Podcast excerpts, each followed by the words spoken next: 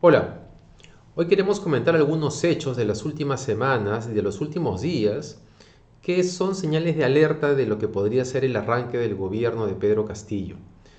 Porque la polarización agudizada por el berrinche de Keiko Fujimori y Fuerza Popular están haciendo que algunos pierdan de vista en qué escenario nos metimos en la segunda vuelta con los candidatos Keiko Fujimori y Pedro Castillo. Por un lado están quienes repentinamente ven en la elección de Pedro Castillo solo la reivindicación del Perú olvidado por el Estado durante décadas, pero perdiendo de vista la precariedad y radicalidad con la que Pedro Castillo y Perú Libre han ganado la elección.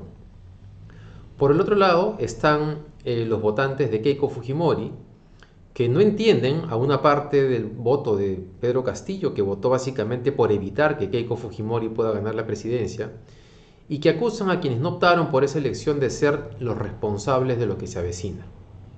Comencemos por los primeros, por el votante de Pedro Castillo. La mayor parte de su votante de segunda vuelta de su votación de segunda vuelta, un 75% aproximadamente, efectivamente lo hizo porque estaba convencido de que Pedro Castillo representaba un cambio. Pero un 25%, que fue determinante para la, para la elección, lo hizo por evitar que el Fujimorismo vuelva al poder. Y es a ese 25% al que hay que recordarle que Castillo y Perú Libre también representan un riesgo para el país y que eso no podemos perderlo de vista.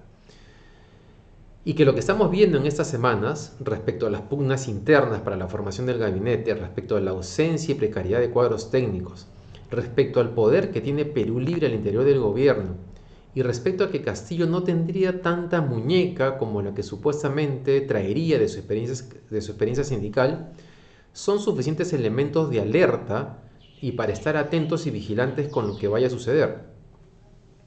Y al 75% del voto de Castillo que confíe en él, porque puede ser una posibilidad de cambio, hay que recordarle que eso solo será posible si además de una nueva visión y de, la, nueva promesa de cambio, su gobierno tiene capacidad de gestión. Sin capacidad de gestión, lo demás es solamente floro y discurso político.